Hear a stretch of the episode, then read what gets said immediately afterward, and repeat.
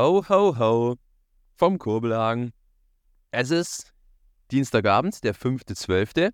Es ist Nikolausi. Jawohl. Zumindest wenn man am Abend den Nikolaus begeht, so wie es es auch wirklich gehört. Ansonsten ist es dann eben Mittwochmorgen bei euch, liebe Kurbelcaster. Herzlich willkommen zu einer Special Christmas Nikolaus-Ausgabe des einzig wahren Füssener Eishockey Talks. Talks. Des Kurbelcasts. Mit dem heutigen Gastgeber. Wie immer bin ich an Bord. Der Nikolaus ist da, Max Edinger. Und ich habe mir natürlich meinen Krampus an die Seite geholt, meinen Sidekick schlechthin, mein Multitalent, das nicht nur als Profi-Eishockeyspieler, als geschäftsführender Vorstand des EV Füssen Karriere gemacht hat, sondern auch knapp zwei Jahre lang, traut man zumindest seinem LinkedIn-Account, Leiter des Impfzentrums Oberallgäu war. Der Mann kann wirklich alles. Herzlich willkommen im Nikolaus Kobelcast Yogi Noak. Hallo, wie geht's dir? Hallihallo an alle. Ja, mir geht's gut. Ich hoffe, allen Zuhörern auch. Ähm, jetzt muss ich schon meine irgendwelche Accounts privat machen, damit ich da nicht auch noch gestalkt werde, oder? Gibt es nichts über Eishockey-Technisches, oder? Doch, auch noch, aber ich wollte mal ein bisschen die Kulturseite hier reinbringen. Wir sind ja auch ein Kulturpodcast, nicht nur Sport, wir wollen ja auch ein bisschen was fürs gehobene fürs gehobene Niveau bieten. Und beachtlich, dass du das neben deiner Profi-Eishockey-Karriere da auch noch gemanagt hast. Leiter des Impfzentrums Oberallgäu. Krass, wie bist du da reingerutscht? Ja, genauso wie du sagst, einfach reingerutscht. Ich hatte keine Lust mehr, ähm, im Sommer mich arbeitslos zu melden als Profi, was man ja sonst oder was die meisten immer machen. Und dann ähm, habe ich überlegt, okay, was machen wir? Und da wurden ja händeringend Leute gesucht, die in so Testzentren ähm, helfen. Und da habe ich mich dann beworben bei den, bei den Johannitern. Und ja, dann genau denselben Fehler gemacht wie beim EV. Ein paar Mal nicht den Mund gehalten, irgendwelche Verbesserungsvorschläge gebracht und dann hat man mir angeboten, äh, also erst wurde ich dann ins Impfzentrum quasi umbesetzt, weil die Testzentren dann ja irgendwann mal ähm, runtergefahren wurden, logischerweise, auch was auch richtig so war. Und dann, ja, im Impfzentrum auch nicht so richtig meinen Mund gehalten und dann hat man mir gesagt, naja, wenn du so, so kluge Besserwisser äh, Vorschläge hast, dann machst du doch einfach direkt alleine. Aber nein, das war wirklich reingerutscht, war eigentlich überhaupt nicht so, so der Plan. Aber ähm, ja, war eine coole Erfahrung auf jeden Fall, auch wenn ich auch sagen muss, dass aus der Sicht äh, ich auch mit vielen Sachen da nicht so einverstanden war, wie das damals gemacht wurde, aber war für alle so ein bisschen das erste oder das erste Mal und wenn man da ein bisschen hinter die Kulissen auch gucken konnte oder musste im Endeffekt, weil wir da ja auch komplett abhängig waren von dem, was die Regierung oder das Landratsamt im Endeffekt entschieden hat. Da war das teilweise schon echt ähm, Wahnsinn. Aber denke, hat mich vielleicht auch ein bisschen auf meine jetzige Aufgabe vorbereitet im Nachhinein. Vor allem natürlich auf das Kurbelcasten. Und wie du weißt, erstes Mal tut einfach weh.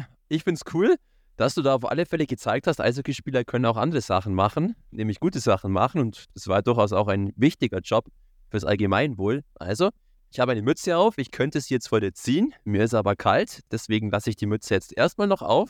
Und bevor wir voll in die Eishockey-Materie durchstarten, noch möchte ich noch ganz kurz wieder in eigener Sache einen letzten Satz loswerden zu diesem Thema. Wir hatten es letzte Woche schon bezüglich der verschiedenen Foren und Meinungen, die da ausgetauscht wurden. Bloß noch mal ganz, ganz, ganz, ganz kurz.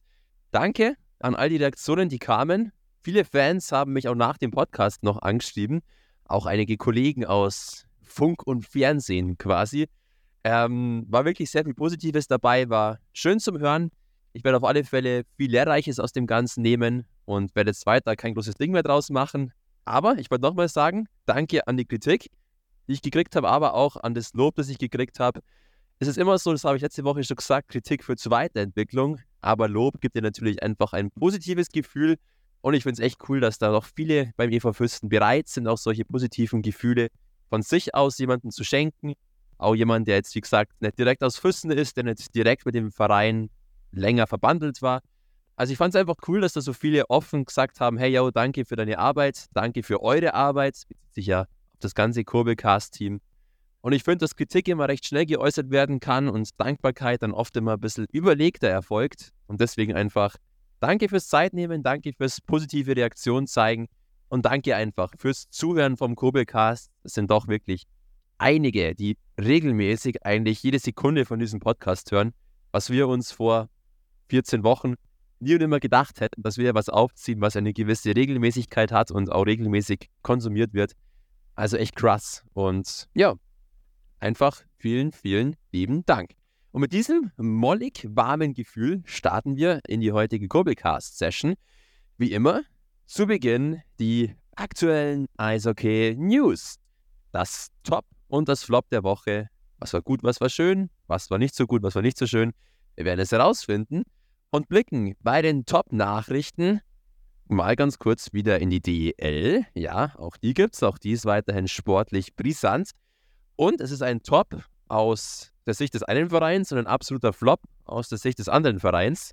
Ich habe es jetzt mal in die Top-Kategorie gepackt. Du wirst es zu 100% eher als Flop sehen. Düsseldorf hat den höchsten Derby-Sieg seit 1989 gefeiert. Die haben die Kölner Haie, mal ganz kurz, mit 7 zu 1 vorgeführt, vermöbelt. Das Spiel war bis zur Spielmitte noch ausgeglichen. Es stand bis zur Spielmitte 0 zu 0. Dann fällt das 1 zu 0 und nach diesem 1 zu 0 fällt Köln komplett zusammen. Absolut deklassiert worden, vor allem im Schlussabschnitt auch spielerisch. Es gab dann teilweise auch durchaus Auflösungserscheinungen in der Kölner Defensivarbeit.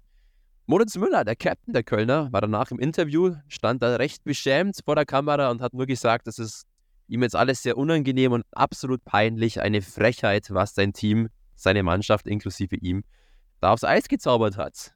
Du als ehemaliger Junghai hast du sicherlich auch mal ganz kurz vielleicht etwas mitgenommen, oder bei dem Spielstand?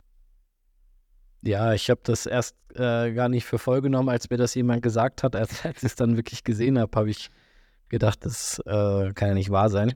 Aber ja, natürlich als äh, Köln-Sympathisant äh, natürlich sehr ärgerlich und äh, sehr, sehr geschunden wahrscheinlich die, die Kölner Fanherzen, sage ich mal. Aber auch da finde ich, finde äh, der Mo, da ist echt immer ein krasses Vorbild, der sich dann auch bei solchen Sachen dahinstellt und ähm, Rede und Antwort steht, nicht nur wenn es gut läuft, sondern auch wenn es schlecht läuft. Und deswegen, aber bin mir sicher, dass die, die Kölner Haie das wegstecken werden und äh, dann weiter weitermachen werden, weil ich glaube, es kommen noch zwei Derbys, wo sie das wieder gut machen können. Die werden auf alle Fälle weitermachen. Moritz Müller ist ein Ehrenmann, definitiv, geht voran, absoluter Führungs- und Teamspieler. Und allgemein, man muss auch die Gesamtbilanz zum Beispiel betrachten. In den letzten Derbys war er eigentlich immer, hatte dann, hatten da die Kölner Haie die Nase vorn. Jetzt einmal dieser klare Derby-Erfolg. Manchmal kommt einfach auch alles zusammen beim einen Team, beim anderen Team geht halt einfach von vorne bis hinten gar nichts. Das ist im Sport völlig normal. Also, nicht überbewerten, liebe zuhörende Kölner Haie-Fan, falls es die bei uns im Allgäu irgendwo geben soll. Zweiter Top-Aspekt der Woche, auch der betrifft irgendwie dich und deine Eishockey-Vita. Bezieh nämlich ganz kurz mal nach Hannover, nimm alles mit, was du hast, Yogi Noak, an Koffer und so weiter.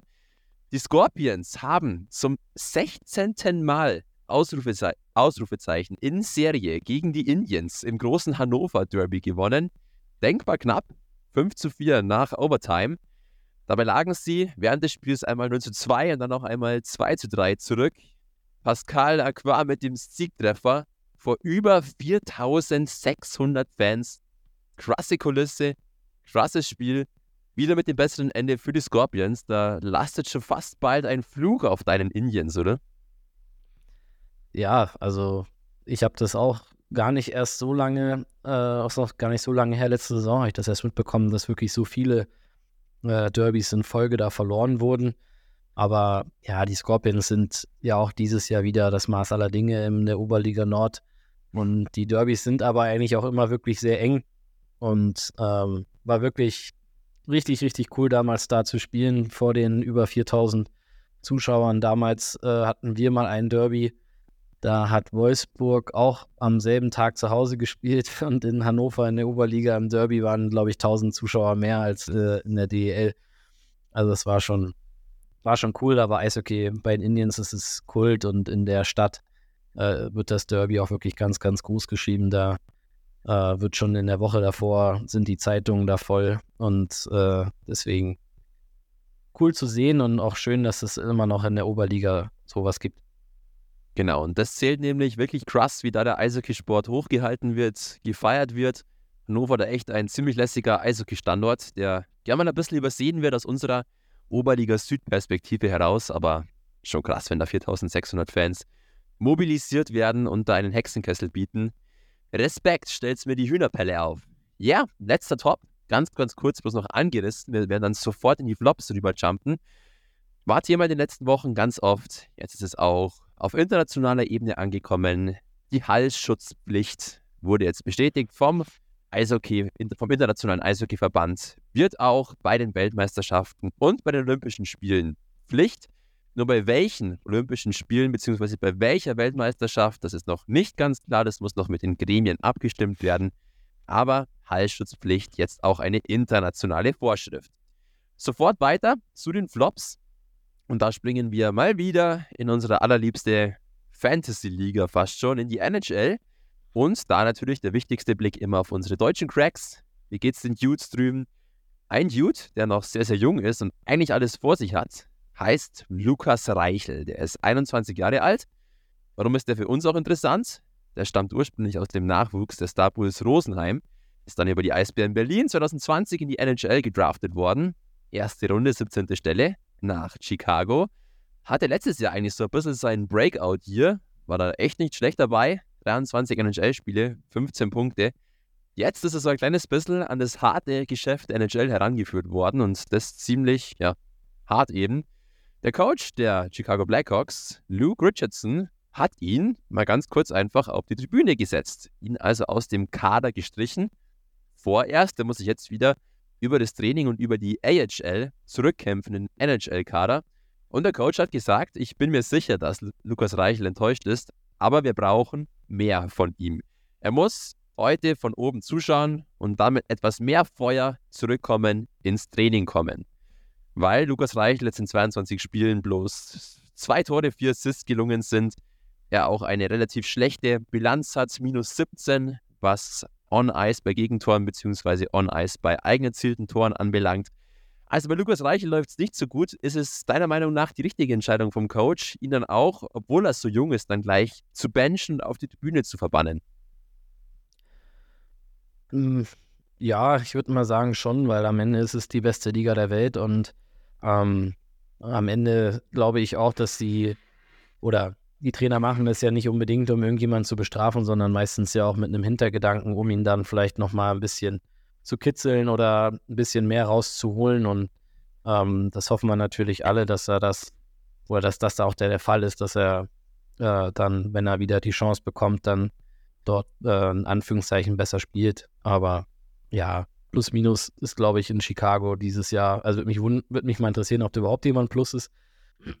Aber ähm, ja, ich glaube, dass er damit auch umgehen kann oder auch umgehen muss und äh, dass das vielleicht auch ein wichtiger äh, oder ein wichtiger Step in der Entwicklung mal ist, dass er dann hoffentlich den Weg wie ein Stützle oder am Dreiseitel geht.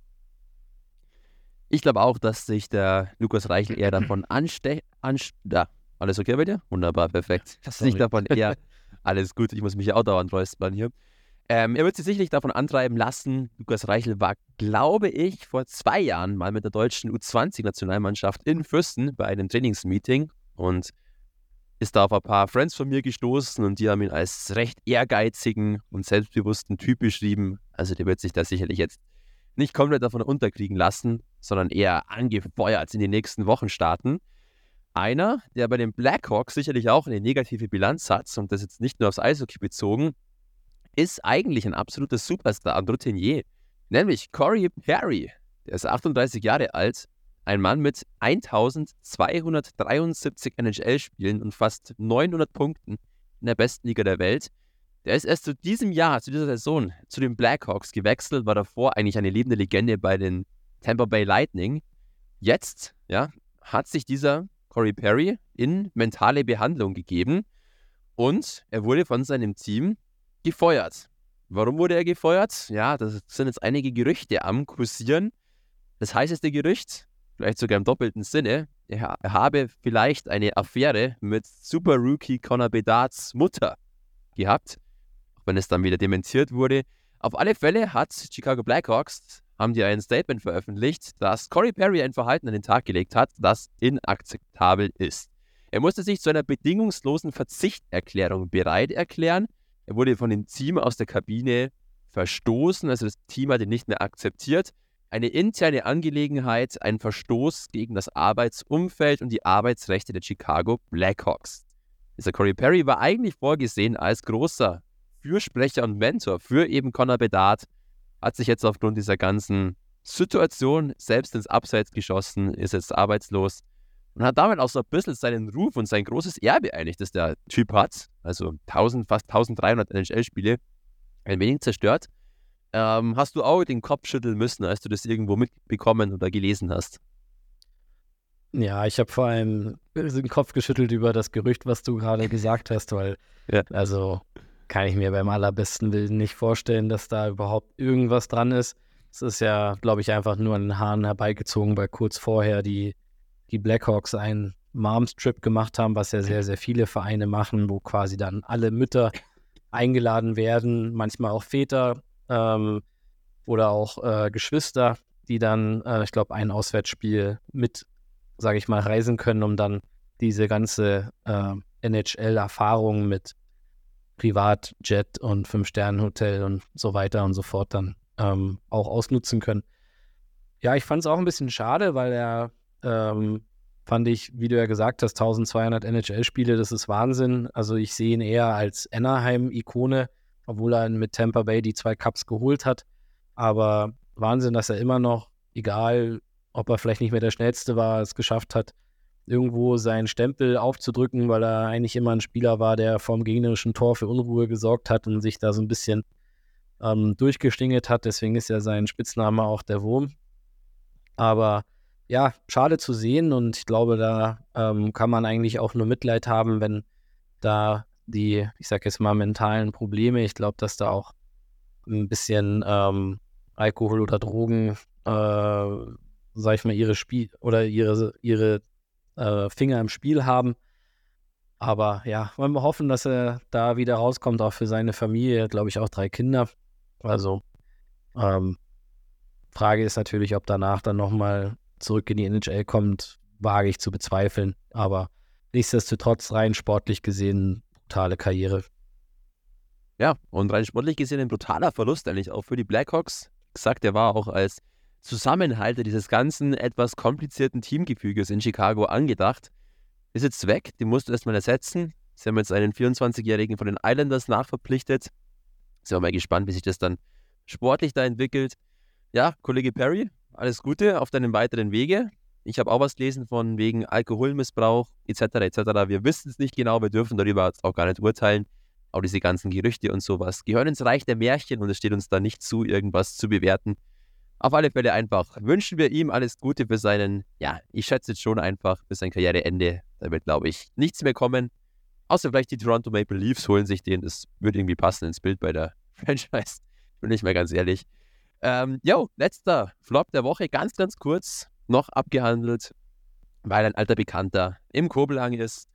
Marco Reiter wurde gegangen, rausgeschmissen in Kaufbeuern, nicht mehr Coach vom DL2-Verein aus der Umgebung.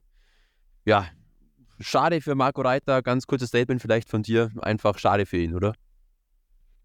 Ja, ähm, auch verwunderlich, dass nach sag jetzt mal, nicht mal eine halben Saison, nachdem er Trainer des Jahres geworden ist, dann, ähm, dass es dann nicht mehr funktioniert hat in den Kaufbeuern. Ähm, aber die werden ihre Gründe haben und äh, ja, Marco ist da aber auch, glaube ich, Profi durch und durch, der das auch als, ähm, sag jetzt mal, Geschäft sieht und sicher auch irgendwo einen anderen Job finden wird in naher Zukunft.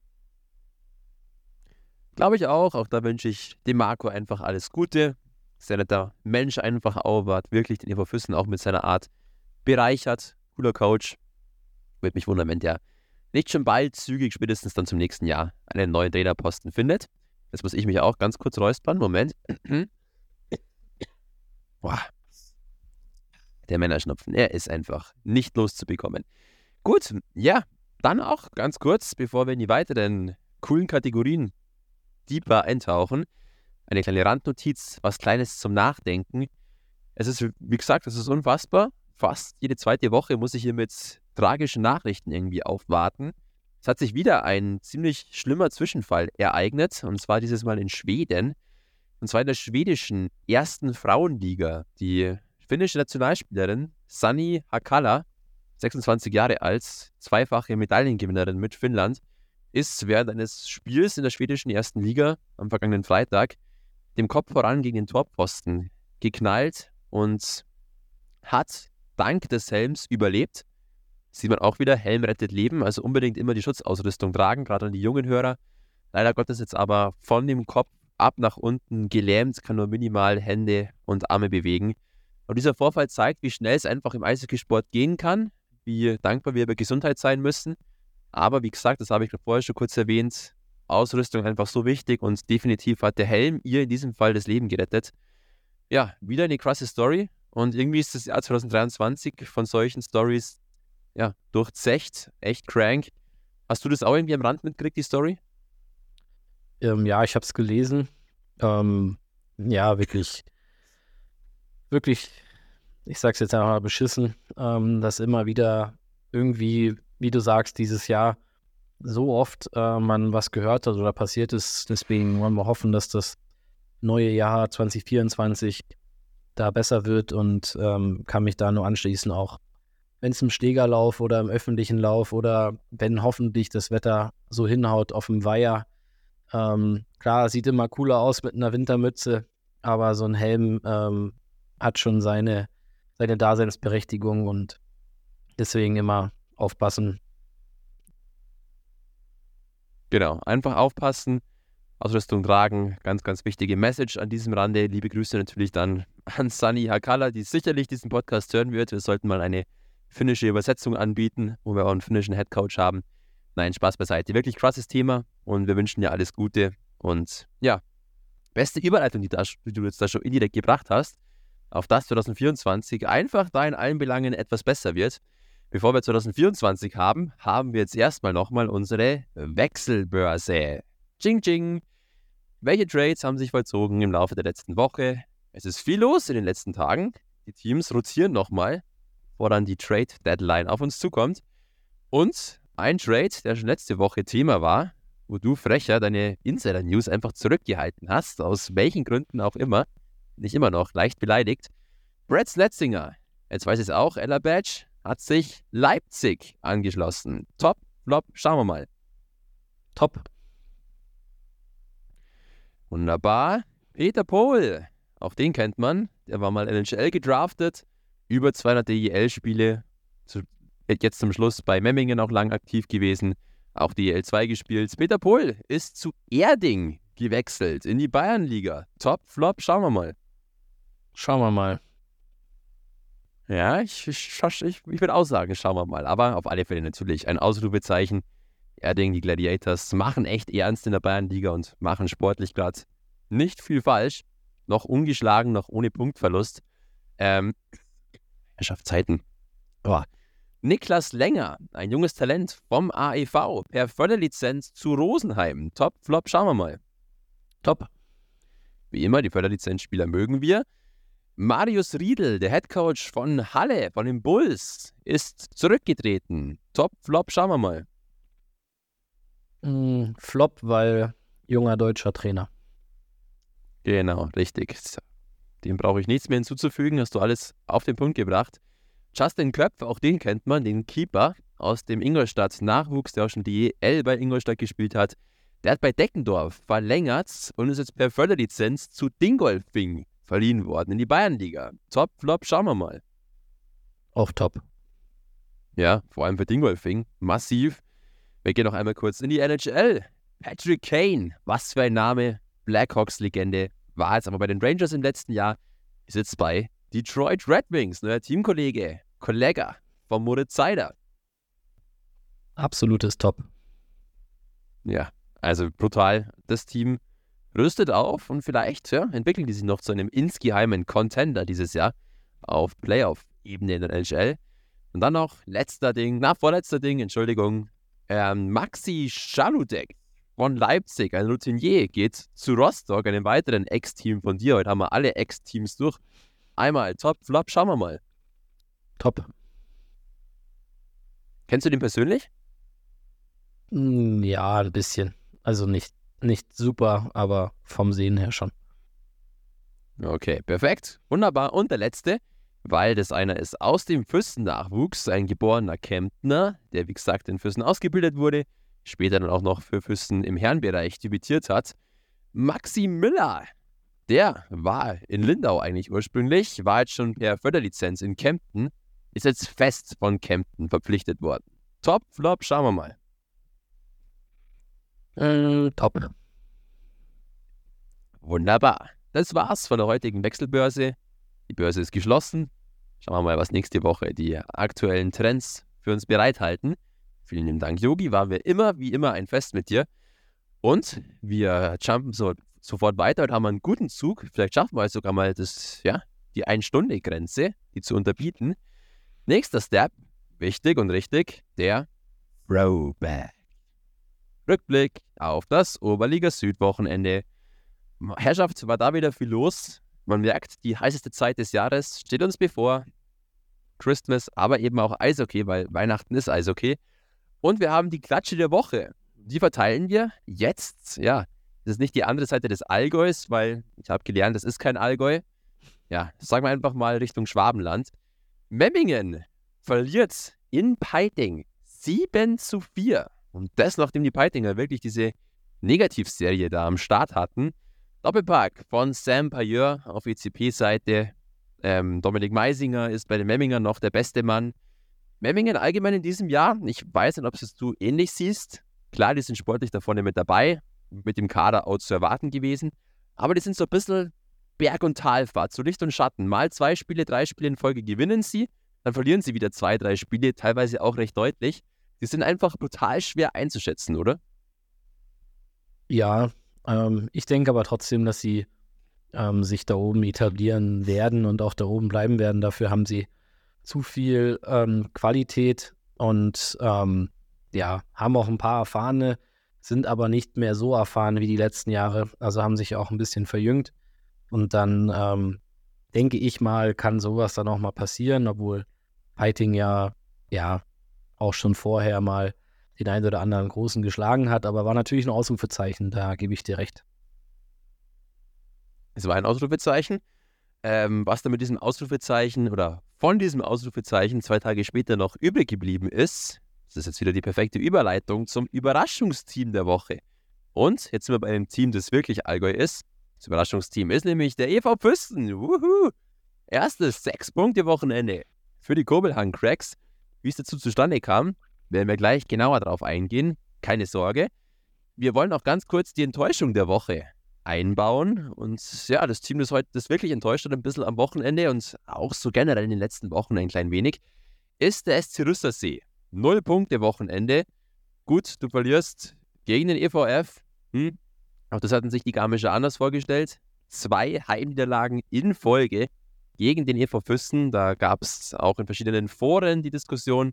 Das gab es anscheinend schon einige Jahre nicht mehr. Einige sprachen von den 50er Jahren, andere von den 70er Jahren. Auf alle Fälle halbe Ewigkeit her. Ja, und dann hast du das Topspiel gegen Weiden, da darfst du verlieren, aber doch recht deutlich 7 zu 1. Der See ähnlich wie Memmingen, auch so ein bisschen zwischen Hop und Top und Flop ist da alles immer mit am Start. Kleiner Wermutstropfen vielleicht. Der Sohn von Luba die Baker, der große Star eigentlich vom SC See, Luba die Baker, der gibt richtig Gas und gilt als großes deutsches Talent, habe ich mir sagen lassen. Zurück zum SC Rüssersee. Ähm, stimmst du mir dazu, dass auch die so ein kleines bisschen immer diese Berg- und Talfahrten drin haben wie, wie Memmingen? Ja, ähm, ich glaube, bei denen, also in Garmisch steht und fällt einfach ähm, sehr viel mit dem Duo Sudek und die Baker. Ähm, und der, der Rest ist ja mehr als solide, eigentlich auch ein sehr, sehr gutes Team und ähm, auch gute Einzelspieler dort. Aber ich fand es äh, gut, vielleicht liegt der EVF äh, oder liegen wir denen dieses Jahr vielleicht auch nicht mit unserer Spielweise. Das kann natürlich auch sein. Ähm, wo man auch sagen muss, dass das Spiel in Garmisch sehr eng war. Aber nichtsdestotrotz, ähm, diese ich sag jetzt mal, Dominanz oder Offensivpower, die Garmisch die letzten Jahre in Anführungszeichen immer hatte, die ähm, habe ich jetzt zumindest noch nicht gesehen. Und ich glaube, dass das vielleicht auch ein bisschen das Problem ist, ähm, weil das Team ja wirklich jahrelang sehr, sehr viele äh, Tore geschossen hat. Auch das Powerplay war dort eigentlich immer jahrelang brandgefährlich. Und wenn dir die Tore dann fehlen, dann ähm, ja, wird es auch schwieriger oder kann man vielleicht dann auch ähm, die ein oder das ein oder andere Gegentor vielleicht nicht mehr so leicht kaschieren, aber ja, gegen Weiden zu verlieren, ist, glaube ich, auch für, für Garmisch keine Schande. Definitiv nicht, aber ich muss dir absolut recht geben. Es ist sehr auffällig, dass sich eben der Großteil an Torbeteiligungen eigentlich auf die Schultern von Lubadi Baker und Robin Sudek verteilen. Dahinter ist ein großes Loch und dann kommen ein paar Einzelne, die regelmäßiger scoren. Es ist schon sehr einseitig, glaube ich, einfach auf ja, eine Top-Reihe, vielleicht zwei Top-Reihen ausgelegt. Und wenn dann die Special Teams auch nicht hundertprozentig funktionieren, dann bist du halt nicht mehr das Top-Top-Oberliga-Team. Vor allem bei der Konkurrenz aus Weiden, aus Bayreuth, aus Heilbronn und Memmingen. Aber wunderschöne Überleitung auch da wieder zum EVF-Moment der Woche, zu den EVF-Momenten der Woche. Das ist immer so ein kleines bisschen der EVF-interne Rückblick auf das Wochenende. Du hast schon angesprochen, Sieg in Garmisch und dann auch am Sonntag Sieg gegen den EC Peiting. Nochmal ganz kurz zum Garmisch-Spiel. Wie gesagt, auch da, die Garmischer werden anscheinend zum neuen Lieblingsgegner vom EV Füssen. Läuft. Vielleicht auch da nochmal ganz kurz. Deine Eindrücke nochmal, wie viele Fans waren mit den Garmisch dabei? Was gibt es sonst noch zu sagen zu dem Spiel? Es hat viel geschneit an dem Tag. ähm, Let it snow. Ähm, es waren ein paar Füssener da. Ich boah, will jetzt nicht sagen, also ich würde mal sagen, es sind vielleicht 30, 40 maximal. Ähm, ich glaube auch, dass es den Witterungsverhältnissen auch geschuldet war, dass dann viele den Weg nicht angetreten haben, was auch vollkommen verständlich war. Also wir waren dann mit der Mannschaft auch äh, erst um, ich glaube, Viertel vor zwei oder so daheim, weil in Erwald dann ein Baum umgefallen ist. Aber zurück zum Spiel. Ähm, es war ein perfektes Auswärtsspiel von, von unseren Jungs, die ähm, gekämpft haben, was sowieso immer ohne Ende. Ähm, der Bausi hat wieder einen super Tag erwischt, aber ähm, es war eigentlich wirklich ein ausgeglichenes Spiel äh, und am Ende denke ich auch verdient gewonnen oder klar, es hätte auch in die andere Richtung gehen können, aber ähm, in den richtigen Momenten das Tor geschossen, leider ein Tor in eigener Überzahl bekommen, wo sich dann halt die Klasse von Sudek und die Baker gezeigt hat. Aber alles in allem war, es wirklich ein, ein super Spiel von uns und ein super Auswärtsspiel mit natürlich einem tollen Sieg, der ähm, untergeht wie Öl. Er geht runter wie Öl und nicht mal der Baum konnte euch aufhalten. Klasse Auswärtsspiel, klasse Sieg und ich glaube, jeder Sieg in Garmisch ist dann schon irgendwo verdient. Da musst du erstmal wirklich gewinnen. Auch gerade mit diesen ganzen Strapazen rund um Anfahrt, Abfahrt und so weiter. Da war glaube ich, in sämtlichen Eisstadien, Eisstadien in Bayern vor allem einiges geboten am Wochenende. Ähm, ja, also das erklären wir jetzt mal hiermit für abgehakt. Sehr schön, Eva Fürsten und Garmisch. Das wird noch eine neue Hassliebe. Und Thema Hassliebe, ja, auch das ist ein kleines Thema, wenn man auf das Duell, ja, das ist kein Derby, aber ich würde trotzdem sagen, es ist ein Lokalduell. Eva Fürsten gegen ECP blickt. 3 zu 0 für den Eva Fürsten. Es sind im Moment die Bausi-Festspiele packt seinen ersten Shootout aus, gerät von sämtlichen Fachzeitschriften der Eishockey-Welt gleich mal in die Top-Aufstellung der Woche. Benedikt Hötzinger. Auch der ein Garant für diesen hart erkämpften Heimsieg gegen Peiting, der jetzt auf dem Papier vielleicht vom Ergebnis recht deutlich ausschaut, aber es war doch enger und hart umkämpfter, als man denken kann, oder Yogi?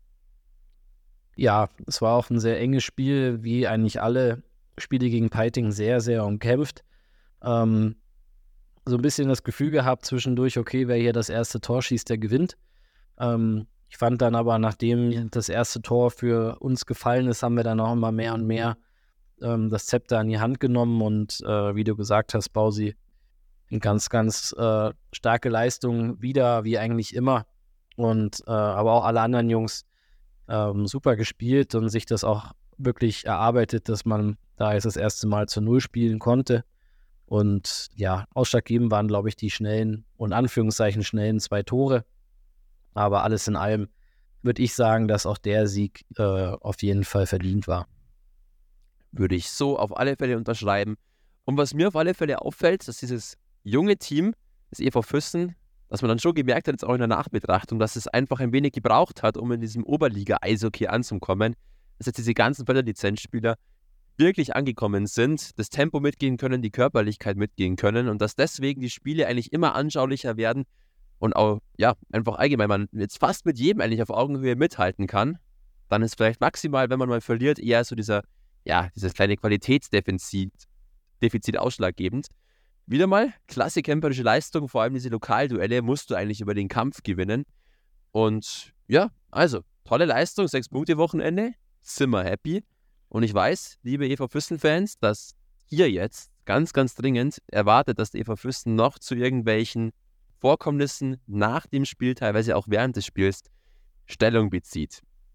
Ganz kurz, wir wollen hier in dem Grobelcast diesen ganzen Themen eigentlich gar keine Plattform bieten, weil es braucht es nicht. Ich glaube, dass beide Seiten durchaus wissen, dass nicht alles perfekt lief an, diesen, an diesem Abend, vor allem nach dem Spiel. Und ich glaube auch, dass die Betroffenen Bescheid wissen und genau wissen, was sie wie getan haben. Wenn sie es nicht wissen, dann ist ihnen eh nicht mehr zu helfen und dann können wir ihnen gleich dreimal nicht helfen und wollen ihnen auch gar nicht helfen. Dass ein bisschen Emotion und ein bisschen drüber sein zu einem kleinen Lokalduell dazugehört und vor allem bei Fürstenpeiting in den letzten Jahren eigentlich, ist jetzt auch nichts ganz Neues, deswegen braucht man da auch nicht komplett überrascht davon sein. Dass gewisse Sachen nicht gehen, von bestimmter Fanseite aus, wissen wir auch. Aber trotzdem, steht uns jetzt hier nicht zu, über irgendwelche Menschen zu urteilen. Ich zum Beispiel habe es gar nicht gesehen. Ich war nicht im Stadion. Ich war aufgrund von Schneechaos und so weiter ein kleines bisschen eingeschlossen und eben auch leicht angeschlagen. Dementsprechend mag ich mich da eh nicht aus dem Fenster rauslehnen. Aber ich glaube, Yogi, du stimmst mir dazu, dass es jetzt hier einfach, ja, keinen Platz hat und einfach auch alles gesagt ist. Richtig. Perfekt. Wunderschön. Diese Einigkeit, diese Harmonie. Es ist, es ist Weihnachten, Leute. Es ist nicht nur Nikolaus, sondern bald Weihnachten. Das spürt man auch hier. Und Lieber Yogi Noak, vielleicht bist du auch unser EVF-Laus und hast ein paar coole EVF-Insider-News in deinem Sack für uns. Pack mal aus, was steckt da drin? Was gibt's Neues in Sachen Kader-Update, in Sachen Verletzungen, Krankheiten? Wie steht der EV Fürsten gerade da? Ähm, ja, wie du es ja eben gesagt hast, dass äh, man jetzt so ein bisschen sieht oder dass man denkt, ja, die Jungs sind jetzt angekommen. Ich glaube eher, dass es auch ein großer großer Punkt ist, dass wir jetzt die ersten zwei Wochen mal mit drei Ausländern spielen konnten. Gott sei Dank. Und ähm, ich klopfe imaginär auf Holz, dass es auch so bleibt. Äh, so richtig ähm, von den Verletzungspech oder von den Verletzungen äh, verschont bleiben wir aber nicht, weil der Tim Flammern wird noch ein paar Wochen dauern äh, oder noch die Verletzung wird noch ein paar Wochen dauern. Er hat was am Handgelenk, also das äh, ist eher noch ein paar Wochen, wo er uns leider fehlen wird. Und nach dem äh, Check von hinten in die Bande ähm, müssen wir bei Maxim Kriwutski auch schauen, wie lange das noch dauert. Der hat ja am Sonntag dann schon nicht spielen können. Ähm, Habe ich jetzt noch kein genaues Update, äh, wie lange das dauern wird. Ähm, ansonsten, ja, sind, glaube ich, alle soweit fit und munter. Ähm, überlege jetzt gerade, ob ich jemanden vergessen habe, aber ich meine nicht. Perfekt. Und Verletzungen, Krankheiten denken wir uns auch gar nicht aus, sondern wir klopfen jetzt alle mal imaginär auf dein Holz. Wird schon wieder liebe Grüße raus an Tim Flammann, an Maxim Graborutski. Gute Besserung, hoffentlich ist es vor allem bei letzterem nichts Tragisches. Und bevor ich weitermache, muss ich mich nochmal räuspern. oh, Entschuldigung, Entschuldigung. Wir wollen, bevor wir in die schönste Zeit des Tages übergehen. Heute sind wir echt rapide, schnell unterwegs. Krass, krass, krass. Damit ich es noch ein bisschen in die Länge ziehe, wir wollen noch Geburtstagsgrüße loswerden. Welche Eishockey-Stars, Spieler haben heute den Jubeltag? Ich grüße am heutigen Tag mit einem lauten Heute kann es regnen, stürmen oder schneien. André Bulz, den Bayreuther Kontingentspieler, Topscorer, Führungsspieler, Leistungsträger, wie auch immer. Er wird heute 36 Jahre alt, bestes Alter, herzlichen Glückwunsch. Und Ein zweiter, der ähnlich wie Corey Perry in die Kategorie absolute NHL-Legende einzuordnen ist, ist einer, der auch über 1200 Spiele in der NHL gemacht hat. Ein finnischer Landsmann. Und ich finde, das Thema Finnland hatten wir jetzt schon ein paar Mal im Podcast, deswegen muss der rein. Olli Jokinen. Auch den kennt man, auch der war gefühlt bei jeglichem NHL-Franchise. Wird heute 45 Jahre. Ich habe es mir extra rausgeschrieben und werde es mir hoffentlich dann auch für Johanni Matikainens Geburtstag merken. Aufgepasst. Hyve Syntimepaive. Also mehr Umlaute als Buchstaben in dem Wort. Aber um, ungefähr so wird es wahrscheinlich anhören. Herzlichen Glückwunsch, Olli Jokinen und allen anderen Geburtstagskindern da draußen. Vielleicht gibt es ja auch einen Kobelcaster, der gerade eben sich zum Jubelfeste diesen Podcast gibt. Ha, wie schön ist diese Vorstellung. Kennst du nur irgendjemanden, der Geburtstag hat, der nicht in meiner Liste war? Ja, kenne ich. Und zwar unser Betreuer Klaus Kaiser, Papa vom David Kaiser, hat heute Geburtstag. Also heute am Dienstag, den 5. Dezember.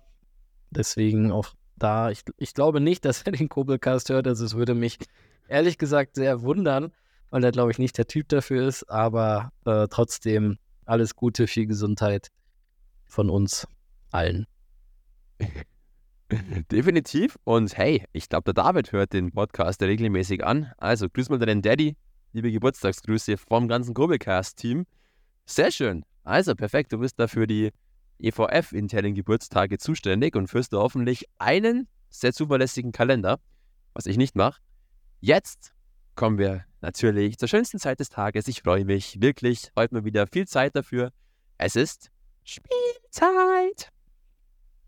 Die schönste Zeit des Tages, wo ich dich ein bisschen ärgern darf, wo ich sehr viel Freude habe und mir intern ins Fäustchen lache. Ja, wir spielen heute wieder unsere beiden Lieblingsspiele. Wer ist das? Und Laber It. Es geht sofort los mit der ersten Spielzeit. Wer ist das? Den Spieler oder der Spieler, den wir heute suchen, der kann auf eine durchaus ansehnliche Vita zurückgreifen. Der hat nämlich schon 100, über 160 Oberligaspiele vorzuweisen und dabei über 100, äh, 220 Punkte in der Oberliga. Über 160 Spiele, über 220 Punkte. Ja. ist natürlich wieder sehr nichtssagend von mir und ja, natürlich absichtlich so nichtssagend gesagt. Ich versuche nämlich wirklich Effekte zu finden, die dich nicht mehr auf die heiße Spur bringen. Ich mache mal ganz kurz weiter und bringe ins Spiel, dass dieser Kerl auch schon für den SC Rüstersee und den EC Peiting unterwegs war. Und dann ist es Ituville Arkioma. Jawohl, wir haben finnische Wochen hier im Podcast. Also der heutige gesuchte Kandidat aus dem aktuellen Eberfürsten Kader ist Ituville Arkioma. Was für ein klangvoller Name. 30 Jahre alt, Finne aus Rauma, ausgebildet bei dem finnischen Verein, den wir natürlich wir alle hier kennen, bei Hämeenlinna. So ungefähr wird nicht ausgesprochen. Ach, du bist, du kennst du wirklich den Verein? Krass, okay, wild. Ja, weil da Schlecht, der, äh, da kommt der Janne Kujala und Marco Reiter. Die kommen aus dieses Hämelina Connection, deswegen äh, kenne ich das. Du bist Wahnsinn, du bist Wahnsinn, du ja, blamierst mich hier fast von den ganzen Kurbelcastern. Cool, perfekt, wunderbar. Also bei allen finnischen Wörtern werde ich jetzt immer dich fragen, wie man es richtig ausspricht. Ja, ähm, Eto Ville Akioma hat 2013 sein Debüt in der ersten finnischen Liga gegeben, war in der finnischen zweiten Liga lange unterwegs, dänische erste Liga, in der Alps Hockey League, zweite österreichische Liga, kam 2019 nach Deutschland, erst zum SC Rissersee, dann zum ECP, dann zur Höchstadt. Seit diesem Jahr EV Füssen Letztes Jahr großer Leistungsträger bei Höchstadt und nach kleinen Anlaufschwierigkeiten jetzt auch endgültig am Kurbelhang angekommen und hart abgefeiert. Auch für seine Aktion beim 3 zu 0 gegen den EC Peiting. Der Aki, wichtige Stütze und ich glaube jetzt auch wirklich, dass er so ein bisschen diesen Druck, den er sich wochenlang gemacht hat, dass er damit jetzt besser umgehen kann und einfach, ja, einfach in diesen Flow reingekommen ist. Oder wie siehst du das? Ja, gebe ich dir recht. Ähm, ist ein sehr, sehr uneinnütziger Spieler. Vielleicht ab und zu auch ein bisschen zu uneigennützig. Aber ähm, ich denke, es war auch sehr schwierig für ihn, wenn du der einzige Ausländer teilweise bist, der gespielt hat, dann schauen natürlich auch alle logischerweise immer mehr und mehr auf dich. Und ja, das Füssener Publikum ist ja sehr fachkundig und deswegen meistens auch sehr kritisch. Ähm, und aber ich denke, dass jetzt äh, spätestens nach dem Spiel am Sonntag die meisten Kritiker von ihm dann auch verstummt sind und ähm, hoffen wir, dass die Formkurve von ihm so weiter nach oben geht, dann werden wir alle noch sehr, sehr viel Spaß haben, ihm zuzuschauen. Und deswegen sind wir happy, dass er da ist. If you're happy and you know it, clap your hands. Nimm das Zusammenspiel hier. Nein, hey, ähm, klar, wenn er natürlich scoret, dann tut es ihm gut, dann tut es dem Verein gut, den Fans gut, uns allen gut. Trotzdem, mal ganz davon abgesehen, finde ich auch immer, dass man Spieler aufgrund ihrer menschlichen Basis bewerten sollte. Und von Menschen her ist der Aki wirklich ein Kunstkerl, mega nett, unfassbar sympathisch. Klar, natürlich ein Finne, deswegen vielleicht jetzt nicht der extrovertierteste, der redefreudigste, aber einfach wirklich ein herzensguter Mensch und tut dem Team auf alle Fälle gut. Und ja, dieser Druck einfach, da als einziger Kontingentspieler auf dem Eis stehen zu müssen, den werde ich nie haben, aber ich kann es mir sehr gut ausmalen, was das einfach bedeutet. Und dementsprechend sind wir froh für ihn, dass er jetzt nicht mehr alleine in die Bresche springen muss und dass es so für ihn läuft. Jo, jetzt Laber It. Gutes Stichwort. Zweites Spiel. Aufgepasst. Zwei Stories aus der EV Fürstens Geschichte. Eines war, eines falsch. Kurbelcaster selber wieder gerne mitspielen natürlich. Wir freuen uns da immer sehr. Ich kriege auch immer gesagt, dass ihr alle irgendwie im Kopf selber mitspielt und deswegen machen wir einfach so weiter. Schaut mal auf den Yogi Noak, ob dem sein Kopf auch gleich zum Rauchen anfängt, bei folgenden zwei Stories. Erste Geschichte.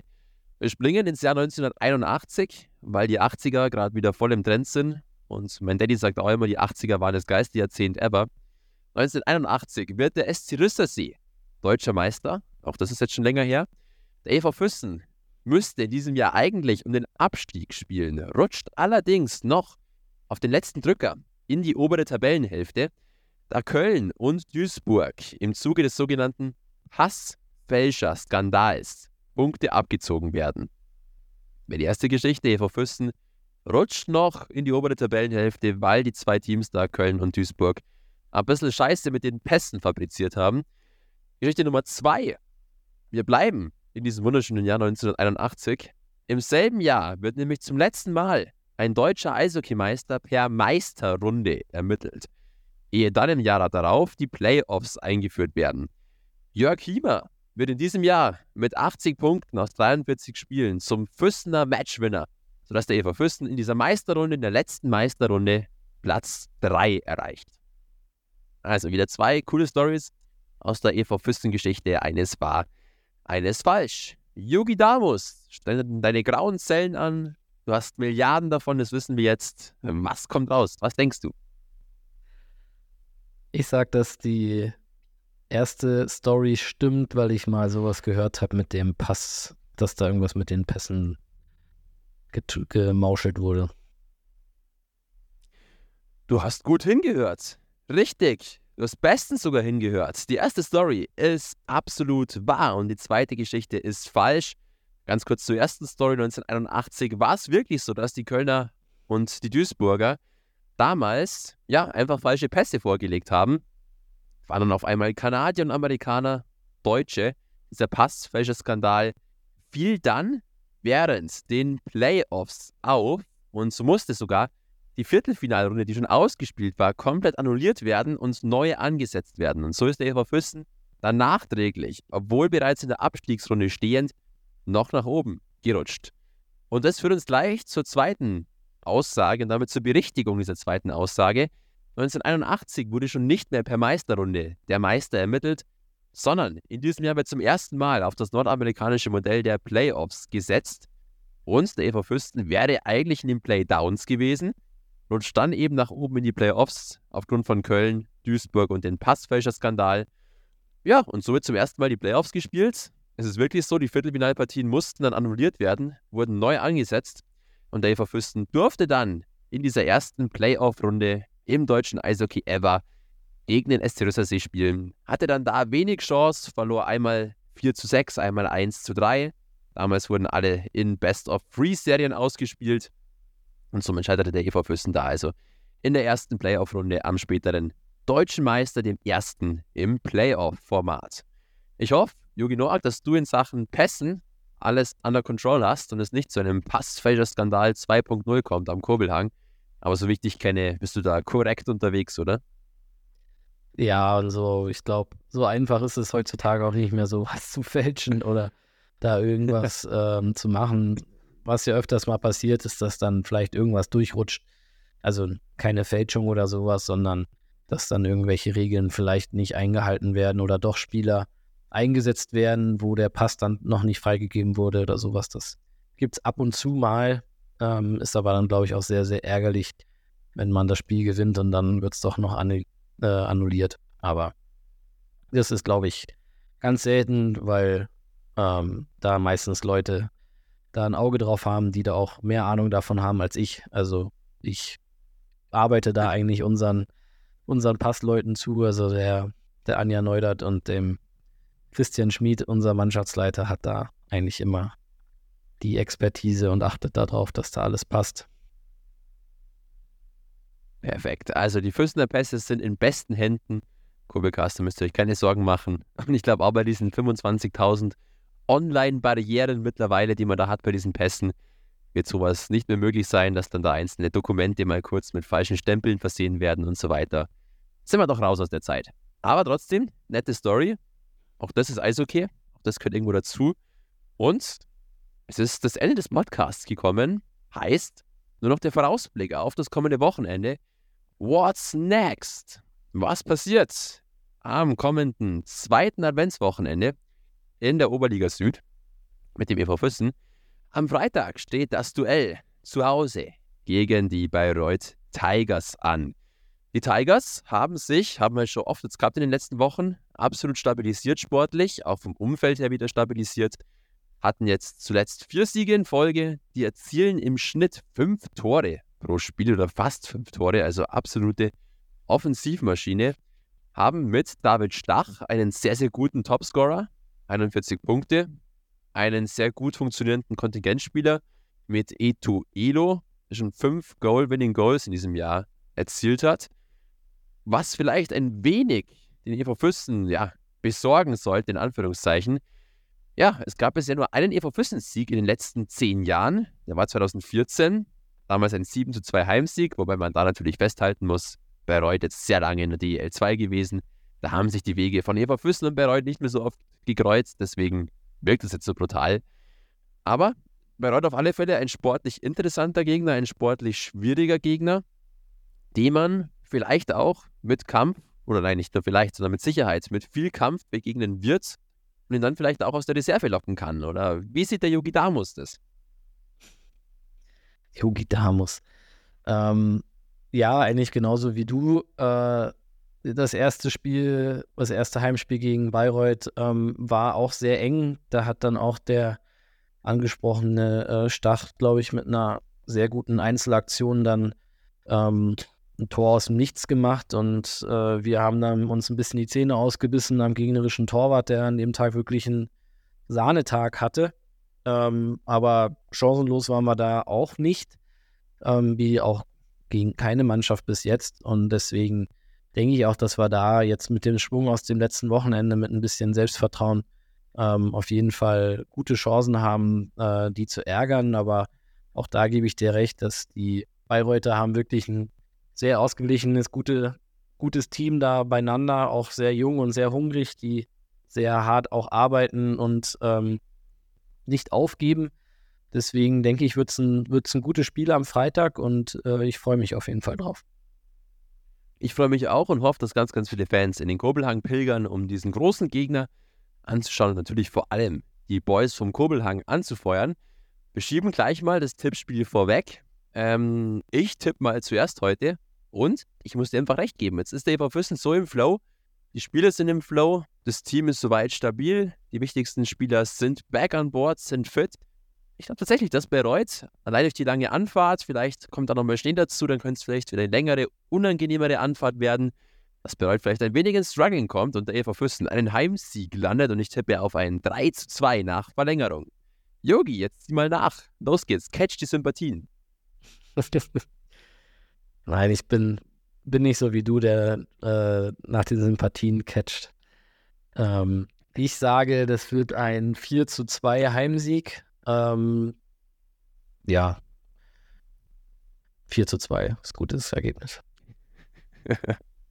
Perfektes Ergebnis. Stimmt, du musst sie nicht catchen, du hast die Sympathien schon. Weiß ich schon. Alles okay. Stimmt ja auch, stimmt ja auch, ja, klar.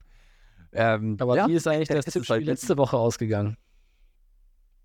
Wie ist es letzte Woche ausgegangen, das Tippspiel? Für uns beide gut. Wir haben beide auf ein Sechs-Punkte-Wochenende des EV Füssen getippt.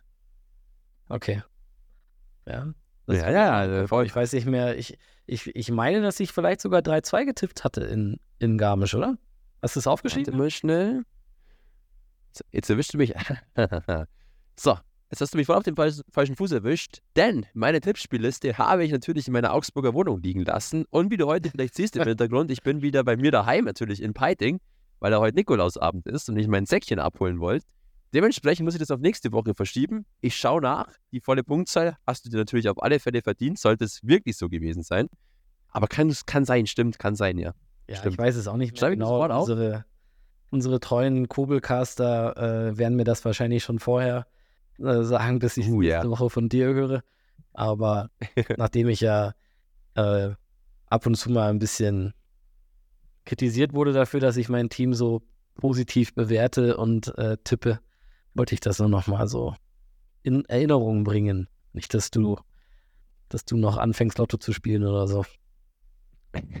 Niemals. Ich hasse Glücksspiele, verkacke ich eh immer. Ah, oh Mann, oh Mann, ey. Ich bin auch immer der, der bei den Quick-Tipp-Spielen eigentlich immer denkt, dass er gut wäre, aber dann immer maßlos verkackt, weil dann irgendwelche völligen, ja, Eishockey-No-Names, die nie Eishockey schauen, dann vorne sind. Das kennt ja jeder, glaube ich, von den Tippspielen. Aber wir wollen jetzt gar nicht weiter uns auf den Tippspielen da äh, ja, äh, festbeißen, sondern auf das Sonntagsspiel blicken. Und das ist natürlich jetzt wieder schon ein ziemlicher Brocken. Die Füssner müssen nach Deckendorf fahren zum ja, Tabellenzweiten der Oberliga Süd, die vielleicht noch am ehesten dieses Blue Devils Weidentempo da vorne mitgehen können. Auch die mit vier Siegen aus den letzten fünf Spielen. Die verteilen ihre Scorerpunkte noch ein bisschen regelmäßiger auf ihre Topspieler. Carter Popov ragt da heraus, 29 Punkte. Der ja, ewige Thomas Greilinger auch schon wieder mit 27 Beteiligungen. Greilinger auch mit fünf Goal-Winning-Goals, Greilinger auch mit acht Powerplay-Toren. Also das ist einfach auch wirklich ein Phänomen, der Kerl. Sieht man einfach, dass der ein besonderer Eishockeyspieler ist. Im Tor Timo Pielmeier, auch der massive Zahlen, spielt fast jedes Spiel durch, hat einen Gegentorschnitt dabei von 2,5, eine Fangquote von über 91 Prozent.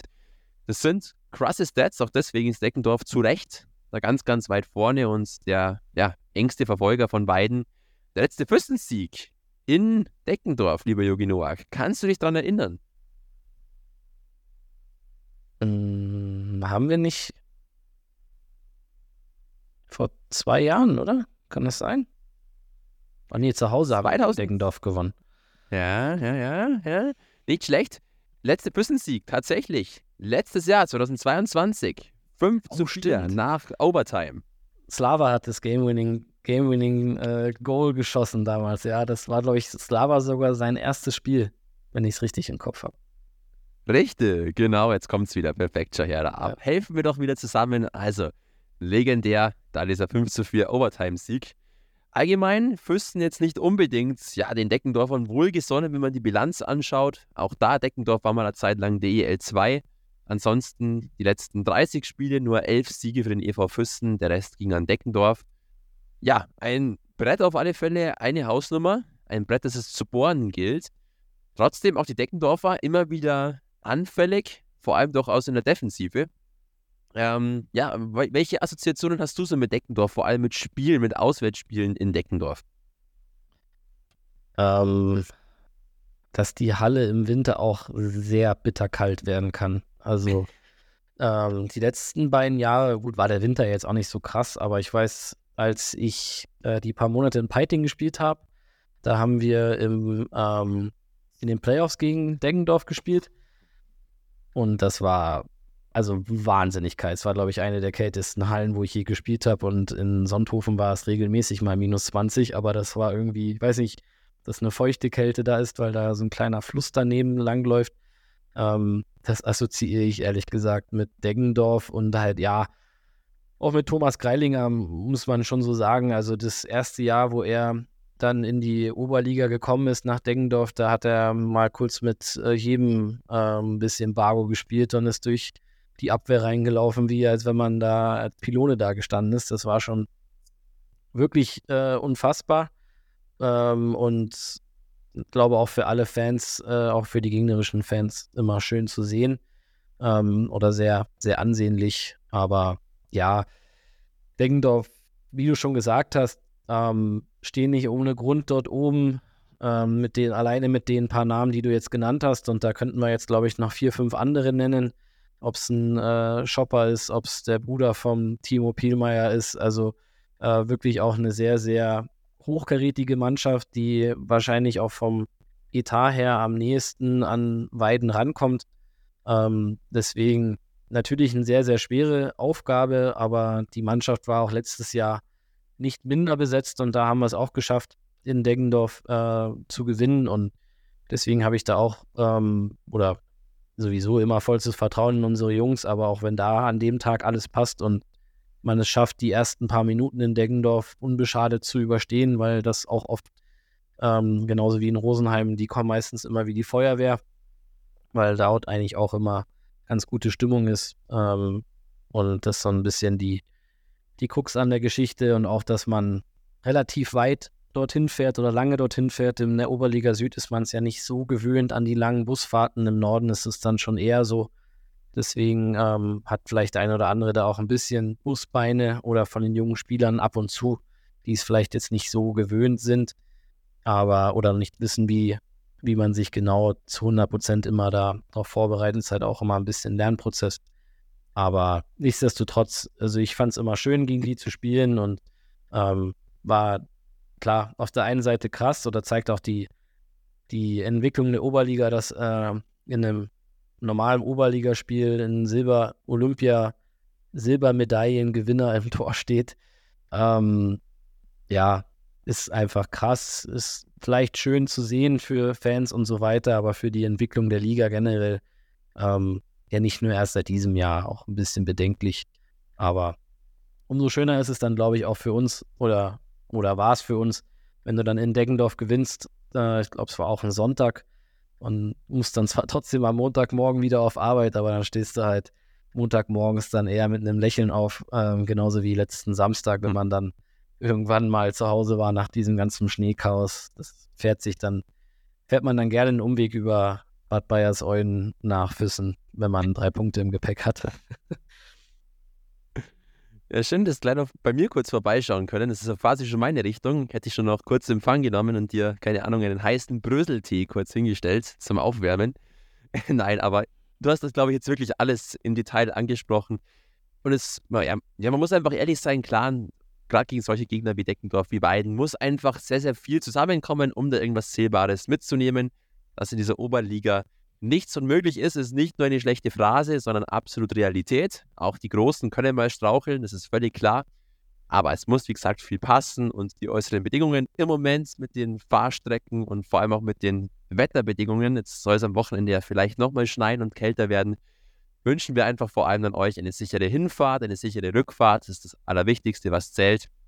Ich glaube, in Deckendorf kannst du bloß gewinnen, entweder an Erfahrung oder vielleicht dann wirklich mit ein bisschen Spielglück auch einen Punkt mitnehmen, vielleicht auch zwei, vielleicht auch drei, je nachdem. Wir wissen es nicht ganz genau, aber es wird auf alle Fälle schwer werden.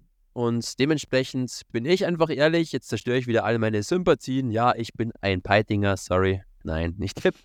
Für Deckendorf in dem Fall. Es ist, ja, bin ich jetzt einfach mal sportlich sachlich, ist auch völlig okay. Umso mehr freue ich mich, wenn der PV Füssen dann doch noch einen Punkt aus Deckendorf entführt. Ich tippe auf ein 4 zu 2 für Deckendorf und Jogi Noak wird auf alle Fälle für Füssen tippen und damit meinen Tipp gleich wieder ausgleichen. Das finde ich eigentlich ziemlich schön, den Gedanken. Ja, ich, äh, ich jetzt, wenn ich so in den Erinnerungen vom letzten Jahr schwelge, äh, sage ich, dass wir es einfach nochmal genauso machen und 5-4 nach Verlängerung gewinnen morgen, äh, am Sonntag, nicht morgen. Ach, du schwelgst in Erinnerungen, wie toll. Ist doch schön, wenn man es so einen Podcast beenden kann. in Erinnerungen schwelgen, mit positiven Gefühlen, genauso gehört sich das. Und jetzt gebe ich dir noch das aller, aller positivste Gefühl on top, quasi die Kirsche auf die Torte. Was man auf, wir haben nämlich, oder ich habe, aber insgesamt haben wir zwei, Fanpost erhalten. Und zwar Fanpost aus dem wunderschönen Bodenseeland, aus Baden-Württemberg, vom Jens.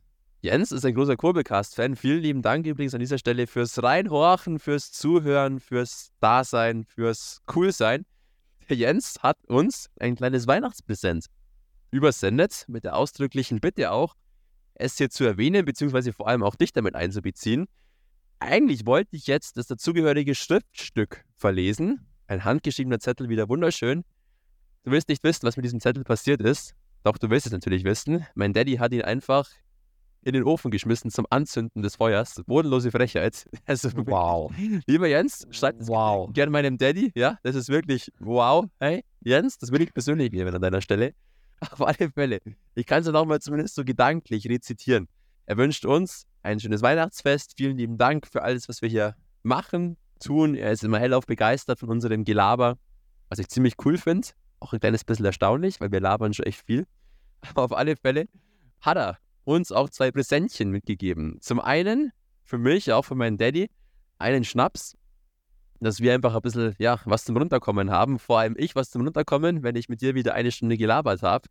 Und für dich, für den Yogi Damus, dass du mal wieder, ja, keine Nervenflattern mehr kriegst, dass auch du entspannt bleibst, entspannt bist, hat er uns, ich halte es in die Kamera, ah, es ist aber Gegenlicht, einen Yogi-Tee. sehr gut. Ein Yogi Christmas Tee zur Entspannung für dich, den bekommst du noch zugesendet kommt in dein Postfach. in deine Fanpost. Also, vielen lieben Dank, lieber Jens. Liebe Grüße gehen raus. Du hast es in dem Podcast geschafft. Solche Geschichten sind so crank geil einfach. Sorry für den Ausdruck, aber es ist so cool, was wir zwei Haubentaucher hier mit diesem Gelaber fabriziert haben in den letzten Wochen. Ist für uns schön und es ist einfach schön, wenn es auch außen ankommt. Einfach danke, egal auch für alle die anderen, die zuhören. Ihr müsst uns nicht schicken, mich schenken, überhaupt nicht, aber trotzdem sehr coole Geste und ja, vielen lieben Dank. Einfach Crust. Ja, vielen Dank auch von mir, äh, lieber Jens, wenn du das hörst. Und schöne Grüße an den Bodensee. Ist schön, dass ähm, ja, jemand sich da so die Mühe macht äh, und dann nochmal in seiner Freizeit da äh, keine Kosten und Mühen scheut, um äh, der Familie Edinger und mir eine ne Freude zu machen. Aber, oder oh, muss der Tomedi, aber da müssen wir nochmal die, die Kubelcast-Zuhörer fragen, was da die, die Strafe ist. Also eigentlich, ähm, ha, das wird teuer, glaube ich. Entweder wird es teuer oder es gibt ja auch so gewisse Weihnachtsgames in diesem Jahr. Vielleicht fällt uns da irgendwie eine coole Aktion ein. Ich wäre dafür, dass die Kurbelcasts ja. sich mal kreativ zeigen und ich habe es in den Foren jetzt gesehen, ihr seid kreativ. Also, lasst euch mal gerne was einfallen. Ed Tom Edie freut sich, ist ja eh auf den Mediennetzwerken da vertreten. Da kann man, glaube ich, schon ein bisschen was machen. jo, vielleicht, also, ja, vielleicht muss äh, bei den, ja? So, sorry, wenn ich dir ins Wort falle. Ähm, ja, ich finde, das, das ist ein sehr guter, sehr guter Tipp, dass er muss irgendwas bei den Winter Games machen. Ob er vielleicht, da bleiben wir vielleicht den Kobi, dass wir einen Kobi mit ins Spiel nehmen im Kobelcast oder ja, wir, lassen wir mal den Leuten fantasiefreien Lauf. Ich glaube, ähm, also jeder, der den, äh, den Papa von Max nicht kennt, das ist der Thomas Edinger, der seit vielen Jahren der ähm, Fitnesstrainer beim EV Füssen ist. Also nicht nur bei der ersten Mannschaft, sondern auch im Nachwuchs. Und eigentlich, ähm, ja, schon mit zum Inventar gehört. Ich will jetzt nicht sagen, so wie der Jugo, das wäre, glaube ich, ein bisschen, würde an Blasphemie grenzen, aber ähm, auf jeden Fall ein sehr, sehr gern gesehenes äh, Mitglied des Vereins oder des Teams eigentlich auch immer gewesen, war immer, immer sehr amüsant mit ihm. Deswegen, ähm, jeder, der ihn nicht kennt, äh, ich glaube, immer Dienstag morgens um 6.30 Uhr, glaube ich, beim Frühtraining ähm, von, was wir schon gesagt hatten, mit, mit der Schulkooperation. Äh, also, wenn man nichts Besseres zu tun hat, einfach mal in die Halle 1 gehen, dann kann man ihn, glaube ich, äh, live und in Farbe mal bestaunen. Oder in dem weißen Schongauer Opelbus. indem er durch Füssen heizt. Opel ist einfach Beste, das zieht sich durch die, durch die ganze Family. Ist doch gerne mal vorbeischauen bei meinem Daddy. Der ist genauso, wie er auch im Eishockey ist und da in den Schulen ist, genauso ist er auch daheim. Also dann wisst ihr Bescheid, was abgeht. Papa, ich hab dich lieb.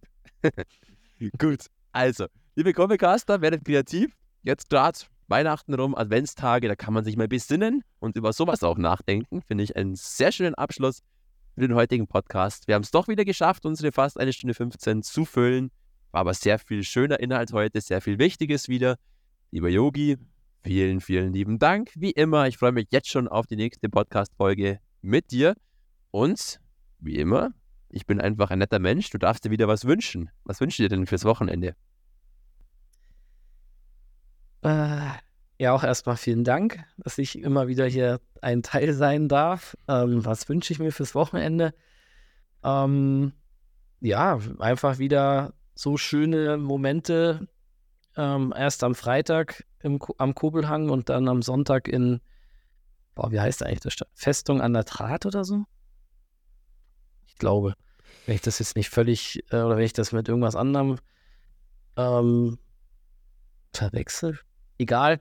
Ähm, wollen das ja jetzt hier nicht ewig in die Länge ziehen. Ähm, alle gesund bleiben, alle eine schöne Vorweihnachtszeit haben, hoffentlich auch alle den Schnee genießen, solange wir ihn haben. Ich habe ja die Befürchtung, dass es dann pünktlich zu Weihnachten oder zu Heiligabend wieder alles weg ist.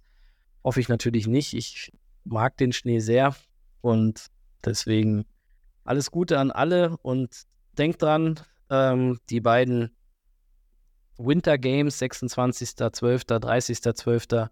in der Arena. Der Vorverkauf hat gestartet. Wir werden auch relativ zeitnah bekannt geben, wann ihr bei mir in der Geschäftsstelle euch die Tickets auch so holen könnt. Und ja, damit war es das für heute von mir. Vielen Dank fürs Zuhören. Bis zur nächsten Woche. Wunderschön. Auch das wieder alles auf den Punkt gebracht. Ein Fest mit dir. Jo, also erstens, Eissporthalle an der Draht ist richtig. Definitiv. Kennst du dich aus, da kann man dir nichts vormachen. Alles schon mal gesehen.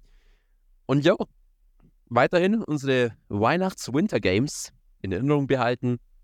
Doppelticket buchen. Wenn man sich ein Ticket kauft, dann kann man sich auch gleich das Doppelticket kaufen. Also entspricht ja jeglicher Logik, dass man da auch beide kauft. Also da gibt es gar keine Diskussion. Und dann kann man auch nochmal ganz kurz auf einen Schwätz beim Yugi Noak vorbeischauen. Auch da gibt es eigentlich nichts Schöneres, als jetzt in der Weihnachtszeit mit unserem Yogi mal kurz das Wort zu wechseln. Also, dringend machen, wenn auch nicht geschehen. Das Christkindl sucht ja auch noch nach ein paar Geschenken, habe ich an einer ein oder anderen Stelle gehört. Also, gerne mal das einplanen, würde mich sehr freuen, an euch da auch begrüßen zu dürfen. Ansonsten viel Spaß am kommenden Wochenende gegen Bayreuth, vielleicht auch in Deckendorf. So ein kleiner dritter Advent-Ausflug, mal schnell nach Deckendorf. Let's go. Bin ich gespannt, wer sich das antut. Nein, einfach weiter den, den EV Füstel vor allem folgen, in den sozialen Netzwerken, da passiert viel. Und dann nochmal großes Props gehen raus an unsere Mediaabteilung. Echt cooler Job. Auch gerade echt immer coole Team-Challenges und kleine Clips da drinnen. Die haben wir ja im Vorlauf produziert auf diese Saison beim Media Day. Es sind echt ein paar sehr lustige Sachen rauskommen. Also gerne da auch weiterhin. Uns folgen, dem Kurbelcast folgen, Kurbelcast teilen.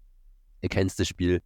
Die Oma, dem Opa, die können alle Kurbelcast hören, weil wir sind ja hier ohne Altersbegrenzung nach unten wie nach oben. Wir sind für alle da und freuen uns jetzt auf den wohlverdienten Feierabend. Das jetzt auch gut sein. Viel gelabert heute, lieber Yogi. Dankeschön. Schlaf gut. Liebe Kurbelcaster, guten Morgen. Ihr werdet es wahrscheinlich eher morgen anhören. Und dann bis zum nächsten Mal. Hier beim einzig wahren Eishockey Talkfürstens beim Kurbelcast. Das war mir ein Fest. Bis zum nächsten Mal. Ciao, Kakao. Danke. Ciao.